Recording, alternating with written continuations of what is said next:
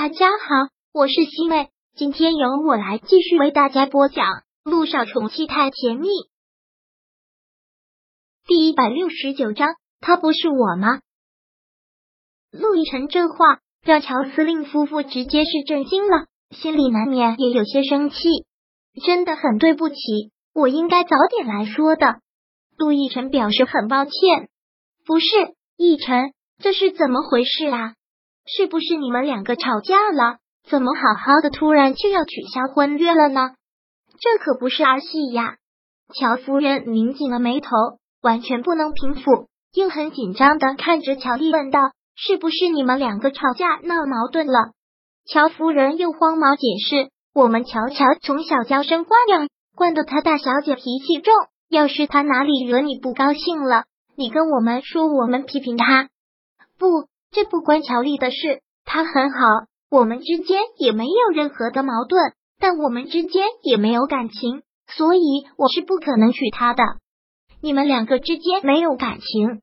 听到这句话，乔司令简直是觉得可笑。你们两个都已经在一起这么长时间了，都已经要谈婚论嫁了，你告诉我你们两个没有感情？奕晨，你可从来都不是这么没有分寸的孩子。真的很对不起，这都是我的错。当初订这桩婚事的时候，我就不应该答应。现在拖了这么久，耽误了乔丽这么久，真的很抱歉。但我不能再耽误下去了。陆亦辰说到这里，乔丽已经忍不住哭了出来。他的心真的好痛，他真的爱陆亦辰，特别特别爱他，对他的爱已经到了一种迷恋和崇拜的地步。他甚至都想他可以不爱上自己。只要让他在他身边，只要两个人能结婚就好。但为什么他还是要取消婚约呢？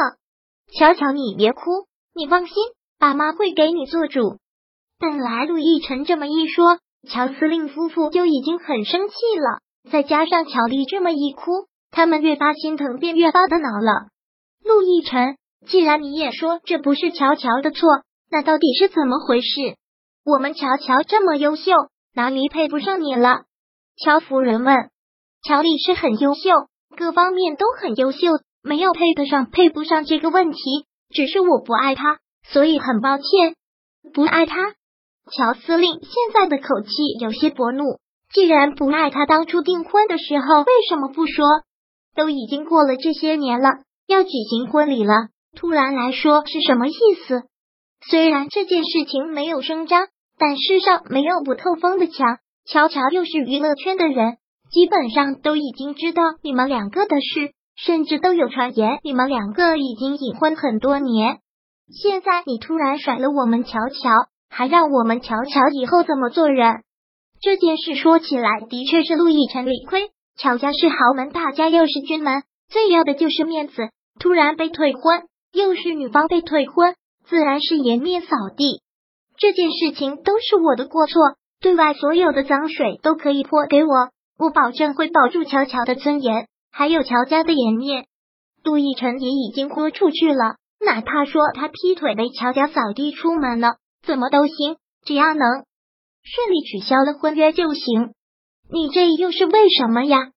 乔夫人看到乔丽哭的这么伤心，心疼的也要哭了。这么好端端的你，却要取消婚约呢？因为我心有所属，我心里有喜欢的人，而且我还有一个五岁的女儿。你们总不可能接受一个有孩子的女婿吧？这句话一出来，对于乔司令夫妇来说，简直是晴天霹雳。你你说什么？乔司令直接一怒而起。你还有一个五岁的女儿？我有一个五岁的女儿。陆亦辰说的特别肯定，他要接着往下说，但是这时候。门外已经传来了顾木兰的声音，他在胡说，你们不要听他胡说。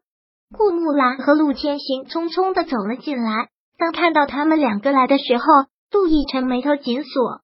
乔司令，乔夫人，你们千万不要听他胡说，他就是被一个小狐狸精给迷昏了头，一时间说胡话。你们千万别介意，他跟乔乔的婚姻，只要有我在，一天就不可能取消。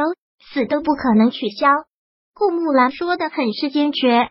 顾木兰说完过去，用力的拽住了他。你这个臭小子，在家胡闹还不够，又来乔家闹什么闹？我没有闹。陆亦辰甩开了他的手，我有没有在胡说？你比任何人都清楚。陆亦辰现在真的是恨透了顾木兰，还是跟乔司令夫妇很坚决的说道：“我保证我说的话都是真的。我有喜欢的人，我也有一个五岁的女儿。我要娶的人从来都不是乔丽。对于之前这桩婚事，我没有拒绝是我的错，一切后果由我来承担。但这桩婚约我一定要取消。你还在这里胡说？”顾木兰也提高了分贝：“你哪里有女儿？”